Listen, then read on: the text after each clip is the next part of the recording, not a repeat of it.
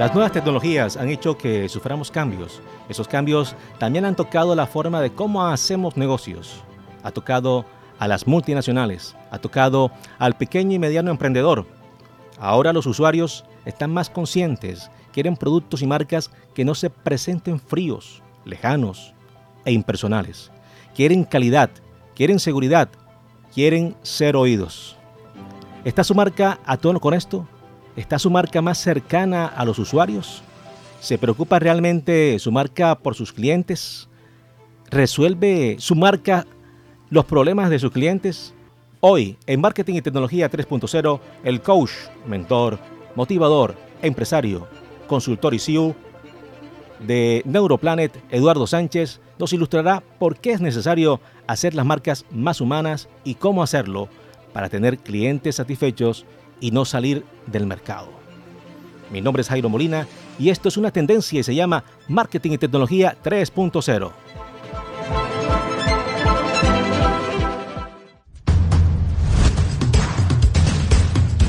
Marketing y Tecnología 3.0, el programa de Voz Caribe 89.6 FM Stereo, Jairo Molina.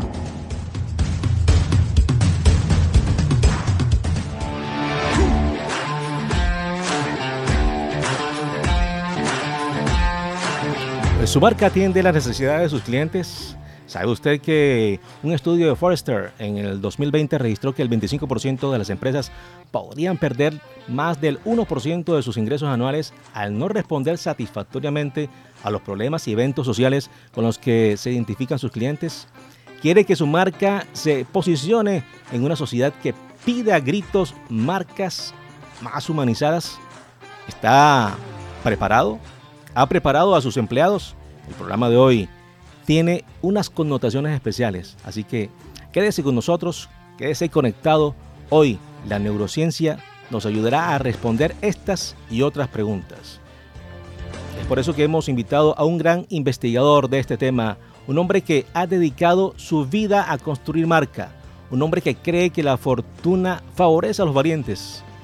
De Valencia, España, para todo el mundo, hoy tenemos con nosotros al CEO de Neuroplanet, Eduardo Sánchez. Eduardo, después de varios intentos, por fin lo tenemos hoy con nosotros. Conocemos de sus ocupaciones. Gracias por aceptar nuestra invitación. Bienvenido. Jairo, muchas gracias a ti por contar conmigo y para mí es un placer y un honor compartir este rato con tus oyentes y por supuesto dándoles pistas que, como tú bien has dicho, tienen que hacerles tomar conciencia en el momento histórico que estamos, que si no eres parte del movimiento te vas a quedar atrás, desde luego. Eh, y por supuesto, Eduardo, ¿cómo hace para estar en varios proyectos a la vez? Porque lo vemos en Neuroplanet, en The Secret University, en un Zoom hablando de neuropolítica, creando grupos, en conferencias, viajando. Y precisamente ahora que termina el programa va para un Zoom. Ahora está produciendo también una película del secreto en español con la ex de Tom Cruise. En fin, ¿a qué hora descansa? Bueno, la verdad es que, fíjate que yo creo que la clave, el secreto está en delegar, ¿no? Yo tengo un gran equipo y precisamente pues, esa delegación me permite concentrarme exactamente en lo que yo puedo aportar valor en vez de querer hacerlo todo. Entonces yo creo que básicamente el tema pasa por eso, ¿no? Cuando uno quiere hacerlo todo, pues no hace nada. Entonces yo de alguna manera podría decir que si tengo algún secreto es eh, buscar a las mejores personas comprometidas, que dominan, que me entienden a la primera, que no hace falta que le diga las cosas muchas veces, pues ya lo, lo han pillado y que rápidamente se ponen en acción. Y aprovecho para agradecer la participación eh, del reto, Eduardo, porque hace un par de meses estuvimos participando en un evento que ustedes eh, sacaron desde España para todo el mundo. Eh, realmente me ayudó Max y, y tú crearon algo sensacional. Le doy gracias a Dios por haber participado de ese evento, de ese, de ese reto. Y lo volvería a hacer, sin duda alguna lo volvería a hacer. estoy esperando otro para participar. Todo esto que estamos haciendo hoy precisamente es el resultado de ello. Gracias, Eduardo. Gracias a ti por ser y por estar y ya digo que, que todo lo que podamos aportar de valor, por favor, siempre contar con nosotros. Y hablando de retos, hablamos de retos. El día de hoy recomendamos documentales. Eh, les recomendamos la biografía precisamente de alguien que está vinculado a todo esto de, de, de los negocios y de los emprendimientos. Un hombre que desde chico fue ambicioso y obsesionado por los, por los números. Se convirtió en uno de los referentes eh, a nivel mundial de los hombres más ricos y respetados en todo el mundo. ¿Cómo ser Warren Buffett? Escuchemos el tráiler. Hay dos reglas para invertir, según Warren. Y eso lo aprendió de Ben Graham. Regla número uno, nunca pierdas dinero. Regla número dos, nunca olvides la regla número uno. Ben Graham acuñó la frase inversión en valor. Creía en el escrutinio cuidadoso de los estados financieros de una empresa y que si compraban valor con el tiempo habría éxito. Hace unos años entré a Amazon y encontré este manual. Mientras revivía mi juventud, otros entraban a Amazon a comprar ejemplares viejos de Playboy. Pero yo compré estos viejos manuales de Modi. Y cuando salí de la universidad, empecé a vender acciones y tenía 20 años. Con acceso a su vida y a videos caseros inéditos, Buffett nos ofrece un atisbo de su mente privilegiada para ayudarnos a entender qué es verdaderamente importante cuando el dinero no es lo primero. Recomendamos totalmente este documental. Eduardo, cuando fallan las intenciones y se convierte en solo promesas, las empresas tienden a tener un hálito así como repulsivo y termina causando el retiro de la buena reputación. Bueno, evidentemente está claro que, que, todo se basa en la confianza, en las relaciones personales, en las relaciones profesionales eh, y en la supervivencia de cualquier compañía en el mundo. Por tanto, cuando uno traiciona esa confianza, está en la senda del fracaso.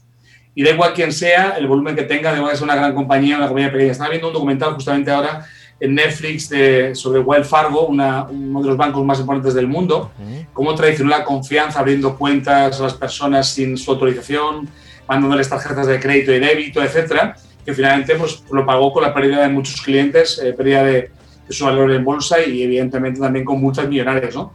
Cuando yo creo que tenemos que respetar siempre la norma del juego y siempre de alguna manera pues, estar alineados con lo que la gente percibe como, como justo y a partir de ahí construir relaciones duraderas. Recordar que un cliente contento vuelve, pero un cliente satisfecho vuelve siempre acompañado. Tenemos una forma en que se puede contactar con nosotros. Si desea más información acerca del programa o sugerencias, escríbanos a la línea de WhatsApp 314-570-4701.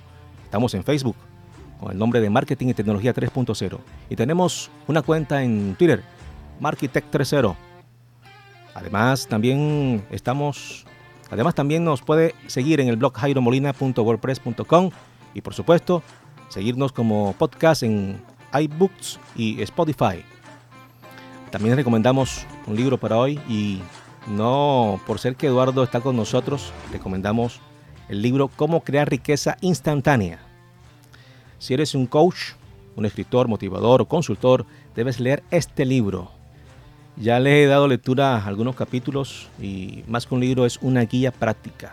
Tenemos al autor aquí con nosotros. Aprovechemos para preguntarle, Eduardo, ¿por qué hay que leer cómo crear riqueza instantánea? La verdad es que, que primero te agradezco mucho el comentario eso sobre el tema del libro y que lo hayas recomendado, porque yo creo que estamos en el momento de la inmediatez, ¿no? Estamos en el momento de, de la rapidez y sin duda está claro que en este libro la gente va a encontrar precisamente lo que, lo que promete el título, cómo crear riqueza instantánea mucha gente piensa que para crear una fortuna o una riqueza hace falta muchos años o, o evidentemente pues mucho esfuerzo. Y cuando uno tiene la visión, que dice Bill Gates, de que para tener esto lo que hay que hacer es ver hacia dónde va la gente y llegar el primero, solo tiene que activar eso y evidentemente los resultados llegan rápido. Por eso en este libro lo que he hecho ha sido concentrar esa información para que la gente pueda tomar conciencia que estamos en el momento de las mejores oportunidades probablemente de los últimos años y que si uno sabe cómo hacerlo, no tiene por qué esperar demasiado tiempo. ¿Hace cuánto escribió el libro, Eduardo? Ah, ¿cuándo escribí el libro? Perdón, la gente escuchaba muy bajito. ¿Cuándo escribí el libro? Vamos, el libro básicamente eh, tardé unos seis meses en escribirlo. Es un libro que terminé en el 2020. Además, la verdad que me vino bien, entre comillas, la pandemia para poderlo terminar. Por lógicamente, el tema de no poder viajar y muchas de las cosas que hacíamos presenciales no hacerlas, me hizo acelerarlo. Pero yo creo que es un libro que empecé en el 2020 y que en 2021 salió al mercado hace unos meses. Bueno, ¿y por qué lo creó? ¿Quién, quién lo inspiró?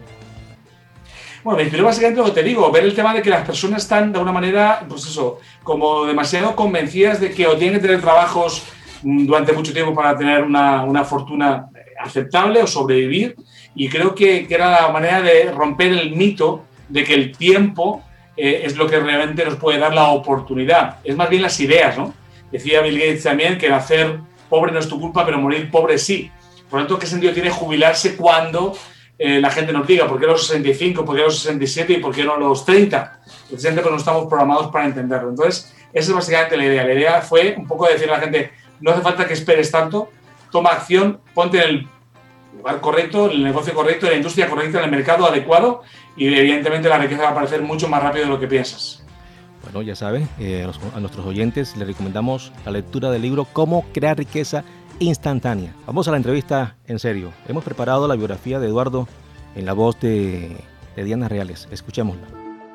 Eduardo Sánchez, aventurero, amante de la filosofía, de los lugares templarios, héroe de mil batallas, creador de Neuroplanet, el Netflix de la formación, así como él lo llama.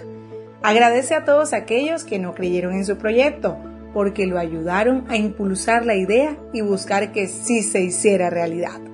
Hoy Neuroplanet ayuda a personas y empresas en más de 17 países, incluyendo Tailandia, a entender su propia mente y la de sus clientes. Para poder construir lo que ha conseguido hasta hoy, ha tenido que formar nuevos hábitos desde muy temprano está en pie, sale a hacer ejercicio con su esposa y su inseparable mascota Tokio. Tiene un tiempo de meditación y para acuñar, desayuna muy bien para afrontar el día con energía.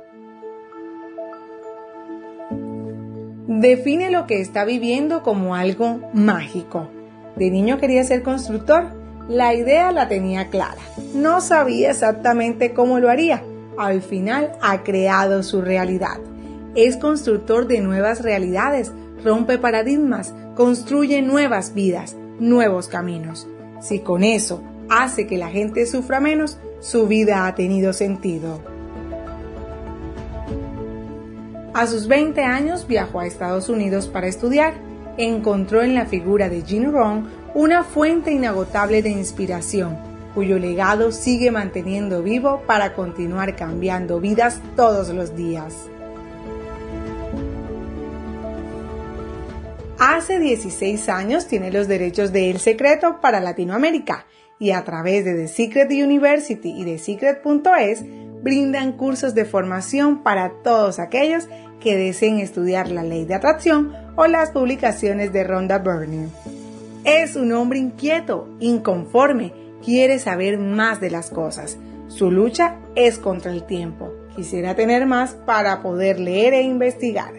Cree en el poder de la delegación por eso está rodeado de un equipo de profesionales que saben lo que hacen. Su esposa es su principal apoyo.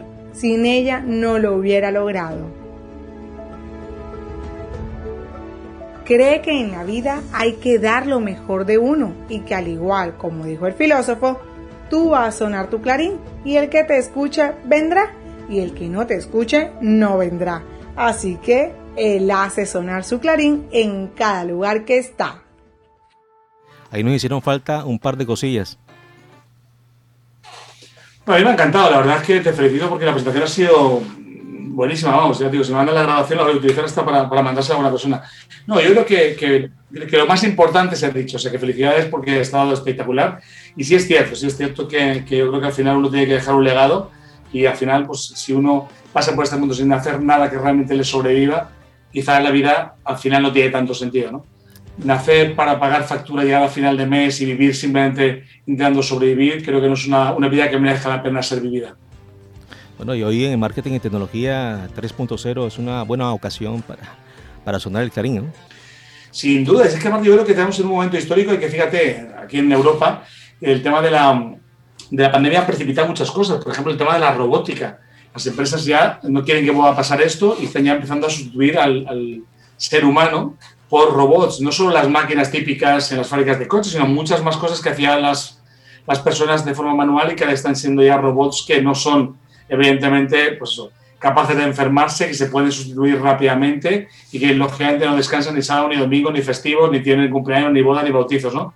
Por lo tanto, está claro que, que la pandemia no solo ha cambiado la forma de las cosas, no solo ha cambiado el paradigma, sino también nos ha, de una forma, por decirlo así, predispuesto a una situación que lógicamente va a hacer que todo lo que es la parte tecnológica se acelere mucho más de lo que estaba previsto. Por eso es importante que la gente entienda que si no eres capaz de tomar conciencia de esto, vas a perder no solo la oportunidad, sino que lo más probable es que todo lo que conoces actualmente cambie hacia un, nuevo universo que quizá para ti es desconocido. Eduardo, te hemos invitado el día de hoy para hablar por qué hacer las marcas más humanas. Bueno, ¿por qué hacerlas? Yo creo que al final el problema de, de las marcas no solo es que están perdiendo o han perdido en algunos casos, no siempre, ¿no? pero en algunos casos han perdido el tema de, la conexión con las personas, sino porque además yo creo que es necesario que la gente sienta que hay alguien detrás. De hecho, fíjate que aquí en Europa hay un caso eh, muy, muy famoso que fue el caso de una compañía que tenía un banco que se llamaba ING, que empezó a hacerlo todo online, absolutamente todo online. Y de repente se dieron cuenta que, que empezaron a perder clientes porque la gente quería hablar con alguien, quería comentar con alguien, quería tener de alguna forma contacto con personas, ¿no? Yo creo que el tema al final es que todo lo que puede hacer un robot, lo va a hacer un robot. Así que si lo poco que pueden hacer los hombres o mujeres, que es interactuar con otros, no lo hacemos, evidentemente está algo que está perdido. Porque, mira, en Europa el problema que tenemos ahora no, no es problema, sino el problema que tienen los taxistas no es eh, la competencia de Uber, son los coches autónomos. Mm. En 2025 en España van a ser todos los coches eléctricos y en 2040 empiezan ya a ser todos los coches autónomos. Por lo tanto, todos los taxistas, todos los conductores de autobús, todos los conductores de cualquier vehículo a motor tendrían que cambiar de profesión porque la tecnología se lo lleva por delante. Y tomar conciencia a tiempo te puede salvar no solo a nivel profesional, sino incluso a nivel personal. Pero en definitiva hace falta ese contacto humano, ¿no? Es que el cliente necesita la humanidad. el tema de tecnología está muy bien y todo está fenomenal, pero primero hay personas mayores, en este caso mis padres, que padre tiene más de 80 años, que lógicamente hay muchas cosas que no saben hacerlas de forma, por decirlo así, automática. Necesitan que alguien les eche una mano. Y por otro lado, evidentemente, hay algo también importante y es que cuando yo tengo un problema, quiero que me atienda alguien, quiero hablar con alguien, quiero que alguien me dé, eh, no sé, una opinión, que me dé, si en un momento hace falta, incluso pues esperanza, ¿no? Entonces yo creo que las empresas tienen que tender a volver al origen, que es ser más humanas, tecnológicas, pero sin perder ese contacto personal que todos deseamos, necesitamos. Eduardo, Seth Godin eh, menciona en uno de sus libros eh, que las cuatro P's del marketing siguen todavía vigentes, incluso añade otras P's a la técnica de mercadotecnia, pero propone, propone además otra P y la denomina la vaca púrpura. Es humanizar las marcas, eh, la vaca púrpura que las empresas necesitan. Sin duda, es que al final estamos en un momento histórico en el que cualquier persona, cualquier persona recibe una media de 3.500 impactos publicitarios por día.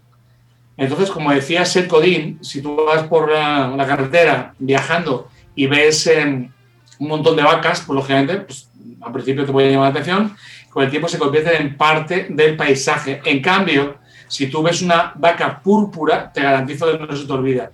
Por eso es tan importante que cambiemos de forma radical la forma de hacer negocios, que evidentemente se está ya produciendo prácticamente en todo el primer mundo, respecto al tema de, de marcar la diferencia, porque si no, te conviertes en uno más. Y lamentablemente es así. Yo digo que tenemos tanta información, tanta oferta, tantas propuestas, que o eres distinto o eres uno más. Y cuando eres uno más, no eres nadie. Hoy también recomendamos otro documental para este fin de semana y se trata de Comida SA. Escuchemos el trailer. Tienen que entender que nosotros los granjeros vamos a llevar al mercado lo que el mercado exija. Si quieren leche a dos dólares, van a tener un corral alimenticio en su propio patio. Así de simple. La gente tiene que empezar a exigirnos alimentos buenos, nutritivos, y los produciremos, se lo prometo. Somos muy ingeniosos, lo produciremos. Eso es todo. Este documental Comida S.A. del cineasta Robert Kenner destapa los manejos de la industria alimenticia, exponiendo lo que está oculto al consumidor. El documental narra cómo algunas multinacionales prohibieron a la gente ir a las granjas para ver la verdad de cómo se producen los alimentos. Perdimos toda la integridad y toda la responsabilidad en el sistema alimenticio, Eduardo. Evidentemente está claro que, el tema de la alimentación es un negocio y como tal, al final va buscando, como decimos siempre, los beneficios, porque al final una empresa lo que busca son beneficios y eso prostituye, por decirlo de alguna forma, eh, la forma de alimentarnos. El aceite de palma y otros muchos alimentos que sabemos son nocivos, el azúcar, la sal, los cuatro venenos. la harina, el azúcar, la sal y por supuesto lo que, la que tiene que con la harina, todo eso nos está de una forma perjudicando, pero como rebajan los costes de alguna forma a cargo del productor, se hacen multimillonarias las grandes empresas productoras. Por lo tanto, sí es cierto que el tema de la industria alimenticia se ha transformado en, algo que deja de ser algo que alimenta por ser algo que simplemente es de consumo masivo. ¿Qué debe hacer entonces o qué deben hacer los, los consumidores, los clientes? Yo creo que al final, básicamente, el problema pasa por el distribuidor final, ¿no?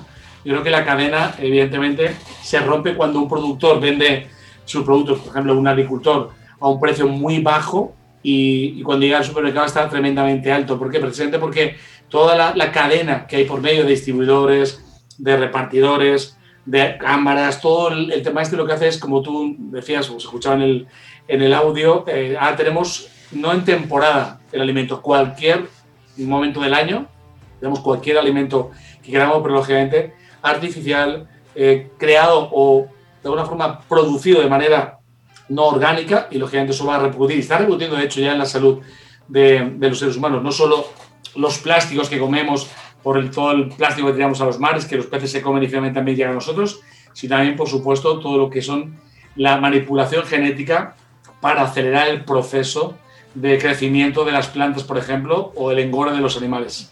Eduardo, ¿crees, ¿crees que ese sistema continuará o habrá cambios? Eh? En principio, yo creo que, momentáneamente es un sistema que es complicado parar porque mueve mucho dinero, pero sin duda, como todo en la vida, fíjate lo que está pasando ahora en Cuba, ¿no?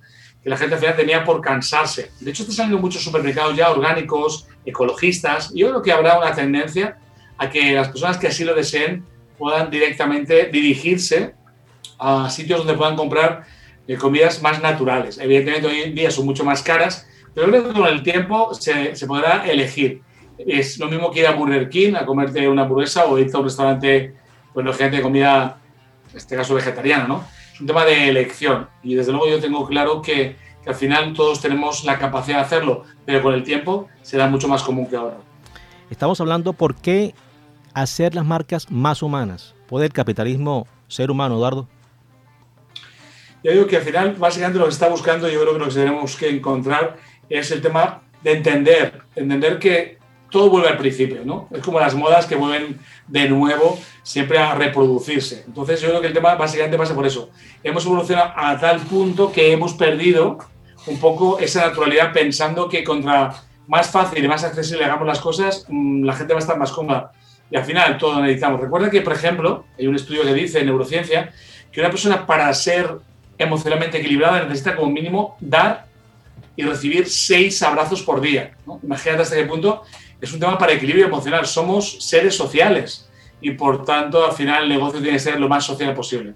Así que indiscutiblemente las empresas lo van a hacer sí o sí porque si no evidentemente se quedarán en el camino. Y cada vez lo vemos más como la atención se multiplica. En el mundo de la telefonía, por ejemplo, aquí en Europa, las personas eh, antes contestaban a través de digamos, contestadores automáticos, las empresas te daban información a través de contestadores automáticos y ahora ya son personas las que te están atendiendo porque los resultados no tienen nada que ver. Venga, seis abrazos diarios, eso está interesante, ¿no?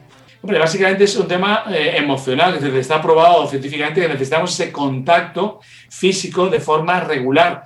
Por tanto, una persona, lógicamente, necesita estar en contacto con otras personas. Recuerda que, que prehistóricamente el ser humano siempre ha vivido en clanes, siempre ha vivido en grupos, que lógicamente le, aseguraban la supervivencia. Por lo tanto, eh, estar solo o sola no es algo natural, lo necesitamos. Entonces, de la misma forma, si voy a, un bar que recuerda mi nombre, a un restaurante que recuerda mi nombre, voy a una tienda que recuerda mi nombre, siempre estaré más cómodo y tendré a repetir que si voy a un sitio donde es quizá un poco más barato, pero es más impersonal. Yo creo que, que es algo que todo el mundo valoramos. Se necesitan 20 años para construir una reputación y 5 minutos para arruinarla. Si piensas en eso, harás las cosas de manera diferente. Warren Buffett. Eduardo, y volvemos al tema de la reputación. ¿Qué tan importante es la reputación, hombre? No, la reputación es todo. Como hemos comentado al principio, la reputación es todo porque la gente compra por confianza. Entonces, evidentemente, si tu reputación no es la correcta, el problema que tienes es que vas a perder y de hecho vas a, a dejar de lado a muchas personas que en un momento dado, por falta de confianza, no van a, poder acceder a ti, a tus servicios o tus productos, pero al mismo tiempo, y eso es importante, no te van a recomendar. Yo siempre digo que cuando proponemos algo tenemos que, entender que el poder de la recomendación es brutal, porque si yo tengo ahora mismo en mi móvil 2.000 contactos, cada uno de esos tiene como mínimo 500. Hablamos casi de un millón de personas potencialmente que tengo en mi teléfono. Por eso mi siguiente libro se llama Si tienes un móvil, puedes ser rico, ¿no? Para Latinoamérica será Si tienes un celular, puedes ser rico. Porque potencialmente la recomendación es increíble, es exponencial. Entonces tu reputación te precede, o sea, va antes que tú. Por tanto, si tú evidentemente haces un buen trabajo y la gente te recomienda, es mucho más sencillo que tu negocio, tu empresa crezca de forma exponencial. Vamos a hablar dentro de poco precisamente de ese concepto en el que la gente lo que busca es eso, es que el cliente satisfecho sea el mejor prescriptor de la empresa. Ya has mencionado dos libros. ¿Cuántos libros has escrito, Eduardo? Vamos a ver, en principio ya te digo que el tema, el tema de, yo creo que es complicado el, tema de recomendar porque al final las personas tienen que tener un poco la conciencia de en qué punto se encuentran, ¿no? Y en base a cómo se encuentran, los que tienen que buscar material para poder arrancar a trabajar con, ese, con esa especie de conocimiento. Recuerda una cosa importante, Jairo, es que los libros, decía Platón, que no son tan buenos como la gente piensa, porque los libros no te responden preguntas. Y al final lo que dice el libro lo interpretas en base a tu criterio. No el criterio, sino tu criterio, ¿no? Por lo tanto, yo creo que, hay mucho, mucho material para poder leer. Yo digo que habéis comentado en ese audio sobre Jim Rohn. Hay un montón de, de, cosas que pueden ser interesantes, Kiyosaki, pero lógicamente cada uno necesita algo distinto en el punto que se encuentre. Lo primero que hay que ver es dónde estás, dónde vas y cuál es el mejor vehículo. Un libro sin duda puede ser una gran ayuda, pero tienes el libro correcto en el momento correcto. ¿Qué ciclo de mejora debe tener una marca para garantizar que sea más humana? Pues básicamente yo creo que el símbolo principal que tiene una marca para, para ser más humana es el tema de, de, garantizar a las personas que lo que están proponiendo se va a cumplir. Yo creo que al final todos necesitamos esa seguridad. Recuerda que el cerebro funciona con tres cosas. Funciona por un lado con el tema de acercarse al placer, la segunda, alejarse del dolor y la última, ahorrar energía. Por eso es tan importante que tomemos conciencia de la clave fundamental que nos encontramos cuando tenemos ante nosotros una empresa que nos acerca al placer, nos aleja del dolor y además nos hace ahorrar energía. Yo creo que si las personas que dirigen empresas entendieran este concepto y pudieran ponerlo en práctica, lógicamente retendrían y multiplicarían sus resultados, pero porque la gente al final lo que busca busca que la gente aleje del sufrimiento, busca que la gente le acerque al, al placer y por supuesto que lo que haga le haga ahorrar una de las cosas más importantes que el ser humano tiene, que es la energía. Recuerda que el cerebro está programado para que sobrevivamos, no está programado para que seamos felices ni para que tengamos éxito. ¿okay? Así que lo más importante es básicamente que la gente sienta que la empresa se compromete para que tú puedas conseguir todos tus objetivos con el mínimo esfuerzo. Hablando de, de, éxitos, Eduardo, se dice que la inteligencia artificial nos ayudará a construir un mundo mejor, tener mejores oportunidades, mejorar nuestro estilo de vida. ¿Será que, que ya no habrá necesidad de los gobiernos actuales y se creará un sistema que sea cero corrupción y la humanidad viva sin preocupaciones? Se acabará la pobreza con esos eh, algoritmos muy famosos y la pobreza esa que, que muchos gobiernos no han podido erradicar. Yo creo que la inteligencia artificial eh, realmente lo que viene es aportarnos un poco más de, de, calidad de vida. ¿no? De hecho, se está diciendo por aquí ya que si tú puedes tener, depende del dinero que tengas, un robot que trabaje por ti, pues el ser humano tendrá que trabajar. No, imagínate que tuvieras un robot, Jairo, que hiciera tu trabajo.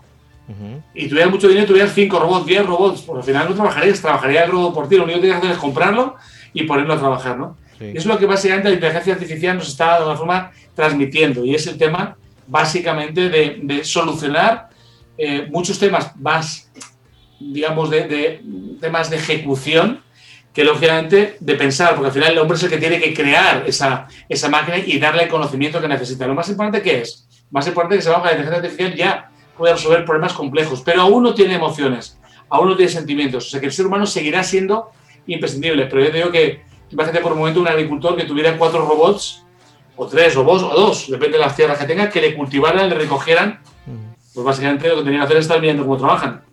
Hacia eso vamos, ¿no? Así rinde. Igual que los espartanos que se dedicaban al tema de la, de la guerra, tenían cada uno 13 esclavos para que hicieran todo, ellos dedicarse solo a prepararse para las batallas, por al final tendremos todos máquinas y robots que harán todo por nosotros. Desde tu punto de vista, Eduardo, ¿cuál crees que sea el impedimento que algunas marcas eh, no siguen este camino, no se atreven a transitar ese camino? Yo creo que es un poco la falta de, de estar al día de hacia dónde está moviendo el mundo, ¿no? Yo creo que es importante también tener esa conciencia de que el mundo nos está indicando ese movimiento hacia la tecnología, hacia la robótica, la inteligencia artificial, etcétera, ¿no? De hecho, por ejemplo, otro día estuve viendo en una feria en China unos robots ya que hacen, por ejemplo, masajes, ¿no? Imagínate hasta qué punto, hasta qué punto van a empezar a desaparecer, como te decía, no solo conductores de autobuses, de taxis, etcétera, sino también va a desaparecer hasta la gente que hace los masajes, porque imagínate que el robot no solo no se cansa, no solo no se desgasta, puede trabajar 24/7 y con una precisión quirúrgica. El otro día un amigo nuestro eh, le operaron del estómago y no lo operó un médico, lo operó directamente un robot. Una máquina con precisión láser que lo operó. Entonces, imagínate por un momento hasta qué punto el no ver esto es una pérdida de oportunidad para médicos, para, como decimos, cualquier profesión que una máquina pueda sustituir. Porque lo más triste, si uno no se da cuenta, es que lo que puede hacer una máquina, lo va a hacer una máquina. La mejor publicidad es la que hacen los clientes satisfechos. Philips Cutler. ¿Cuáles serían las claves para hacer de una marca más humana, Eduardo? O sea, yo creo que, que al final, esa frase es muy buena y efectivamente es así. Como he dicho antes, tu cliente más satisfecho es tu mejor prescriptor, es el que mejor te va a recomendar a otras personas y al final la recomendación es lo que funciona, ¿no? Todos vamos al cine, vamos a restaurantes, vamos a, a un montón de sitios recomendados por personas que en un momento dado nos han dicho, esta película es buenísima, no te la pierdas. Yo recomiendo constantemente series eh, documentales, eh, recomiendo constantemente cosas que pueden cambiar y que de hecho cambian radicalmente el resultado de las personas. Y creo que es importante entender que las marcas necesitan precisamente generar esa sensación de ser parte de ti. Mira, el cerebro como no quiere evidentemente complicarse mucho la vida, si tú al cerebro le das soluciones, no busca otras alternativas. El cerebro se queda con lo que le es más fácil o más rápido de utilizar. Por lo tanto, ya digo, si un cliente es capaz de recomendar y además eh, tú le das un servicio adecuado, recuerda que el cliente, por norma, aunque paga un poco más, se va a quedar contigo. De hecho, aquí en España, por ejemplo, hay, centros comerciales que todos sabemos que son más caros, pero la gente porque puedes devolverlo cuando quieras, porque puedes pagar con distintos medios de pago, porque, porque, porque pagan un poco más. Así que yo siempre digo que el precio nunca es el problema, el problema es lo que la gente perciba o reciba. Y somos capaces de entender esto y hacerlo correctamente, todo va a fluir de una manera distinta y mucho más positiva. Eduardo, hace un rato mencionabas sobre la robótica, la inteligencia artificial. Estamos en, en plena transformación digital eh, de la realidad aumentada, el 4G, el 5G. Es más incluyente eh, la inteligencia artificial en muchas líneas de negocios. Al desplazar a los humanos e incluir robots, ¿eso asegurará la dinámica de la humanización de una marca? ¿O será que los seres humanos estamos perdiendo lo humano? O sea, el ser humano eh, evidentemente está perdiendo muchas de las cosas que teníamos, ¿no? Yo creo que el tema de, del teletrabajo, por ejemplo, ¿no? El teletrabajo se ha puesto muy de moda a raíz de la, de la pandemia y sabemos que el teletrabajo lo que genera también es aislamiento. ¿Por qué? Porque estamos lógicamente aislados y no estamos, por decirlo de alguna forma, compartiendo con las personas más tiempo, con compañeros, con compañeras, etcétera, ¿no?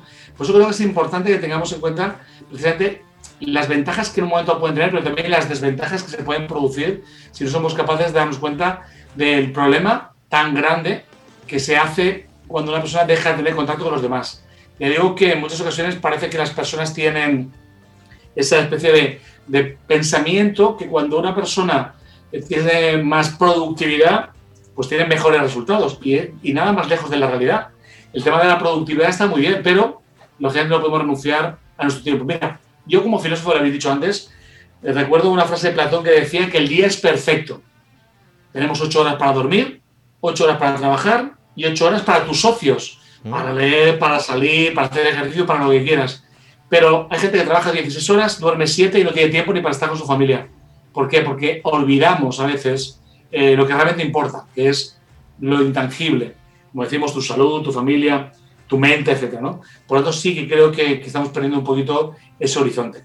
Y a veces en los ocios vienen las mejores ideas. Vamos a ver, yo en principio bajo mi punto de vista, y es mi opinión, yo creo que básicamente lo que tenemos que, entender es lo que somos, de dónde venimos y a dónde vamos. Ese es el objetivo principal del ser humano. ¿Quién soy? ¿De dónde vengo? Y hacia dónde voy. Y a partir de ahí construir. Yo creo que si uno es capaz de entender eso de forma consciente, puede también trasladarlo. Si yo a las personas no le doy lo que necesitan para poderme comprar, no me van a comprar. Si yo no le doy a la gente lo que necesita para sentirse cómodo conmigo, no se van a quedar conmigo. Es un tema que quizás temporalmente puedes engañar a las personas o puedes convencerles de algo distinto, pero es un tema que al final termina por caer por su propio peso. Así que, ¿cuál es mi recomendación?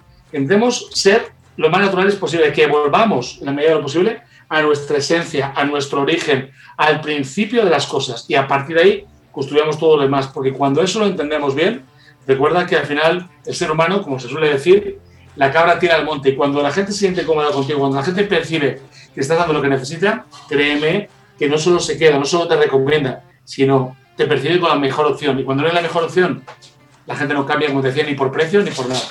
Eduardo, ¿cuál sería el final de esas empresas que decidan no humanizarse? Hombre, el fin de esas empresas es perder, evidentemente, una, una carrera si no estás en ella, eh, lógicamente has perdido una gran oportunidad. Y lo más probable será como el tema de, Internet, ¿no?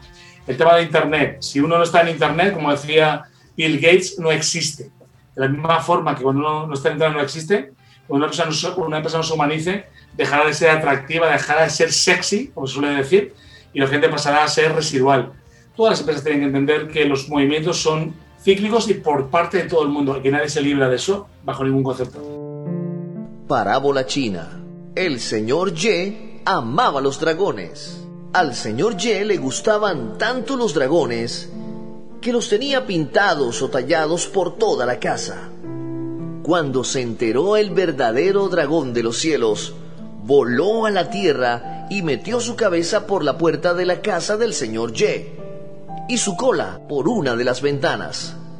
Cuando el señor Ye lo vio, huyó asustado, casi se volvió loco.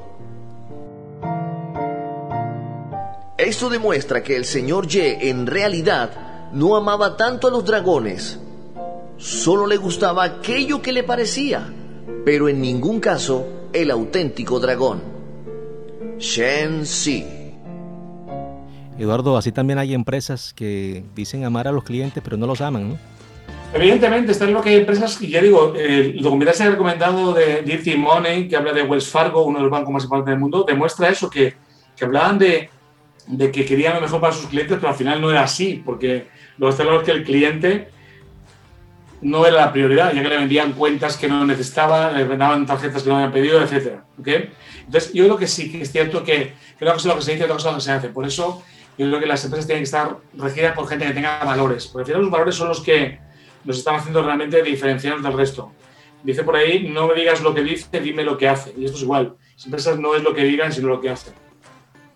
Aprovechemos eh, esta oportunidad que tenemos a Eduardo con nosotros. Eh, hablemos sobre Neuroplanet, sobre The Secret University y de lo que se viene. De los grupos de WhatsApp, de esos grupos eh, que usted siempre anda por ahí moviendo en Facebook y, WhatsApp los jueves. este jueves hizo el lanzamiento de neurolectores. ¿En qué consiste? ¿Y cómo pueden nuestros oyentes, si se animan, inscribirse en este grupo?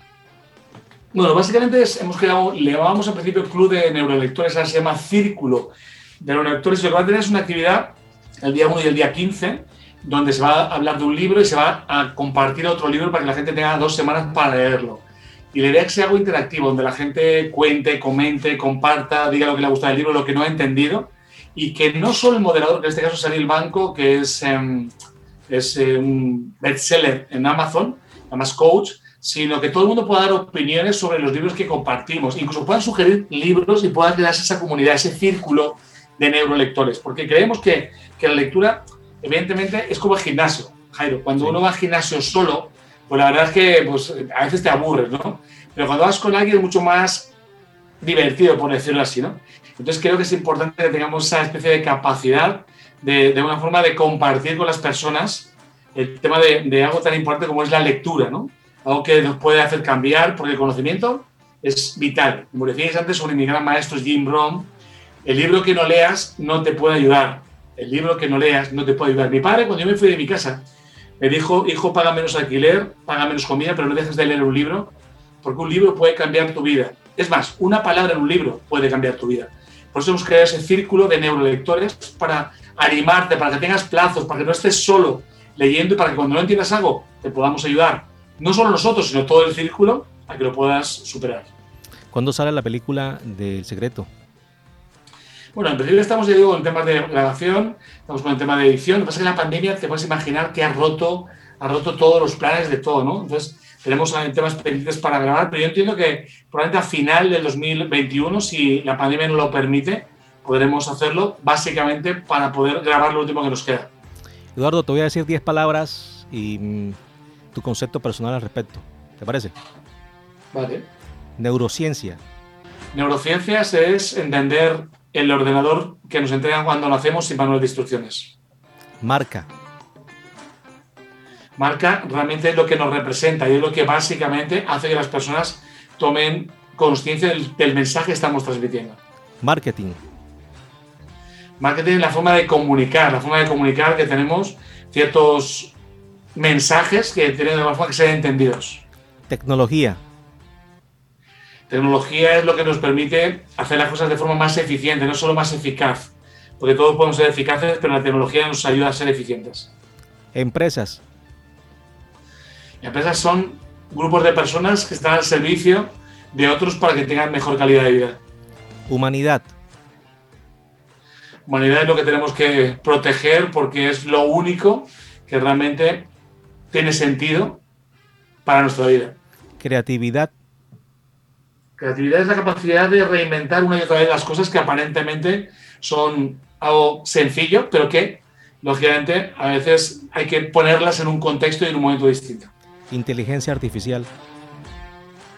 La inteligencia artificial es la capacidad que el ser humano tiene de desarrollar algo que permita que pensamientos menos complejos puedan ser, por decirlo así, realizados por un, ente no humano. Educación. La única herramienta, lo único que puede permitirnos sobrevivir a cualquier situación. Y esta es como que bastante picante. Política. Política originalmente es el, el arte de guiar al pueblo, pero ahora mismo es uno de los mejores negocios del mundo. Marketing y tecnología 3.0, la conclusión. Eh, si hay algo que se quedó por fuera del tapete, que se escapó por decir sobre eh, humanizar las marcas, ¿qué nos puedes decir? Pues básicamente, pues lo que comentamos, las marcas eh, deben ser humanas de base, pues están creadas por humanos. El problema principal es que a veces las, marcas se deshumanizan porque el dinero, el dinero se convierte en algo tan sumamente atractivo para las personas que no son capaces de cambiar su punto de vista y lógicamente se cierran, por decirlo así, solo en beneficios. Por lo tanto, si no somos capaces de cambiar ese concepto, evidentemente las marcas están condenadas al fracaso. Eduardo, muchas gracias por acompañarnos. Esperamos en, otra ocasión poder contar contigo. Siempre, por favor, siempre agradecido por tu servicio. Ha sido un placer y un honor. Me ha encantado la entrevista, me ha encantado las frases. Mi presentación me ha encantado también, así que gracias eh, a la persona que la, que la ha locutado porque ha estado espectacular y me pongo a vuestra disposición siempre para, aportar mi granito de arena porque la gente entienda mejor que o somos parte de la solución o somos parte del problema. Estuvieron también acompañándonos en el día de hoy Laura Senior en la asesoría técnica y programación, Diana Reales en la biografía, Diego Rodríguez y JJJJ Osorio en las secciones y frases, y quienes habla, Jairo Molina. Nos vemos el próximo sábado a las 2 de la tarde por aquí, por Bocaribe Radio 89.6 FM Estéreo.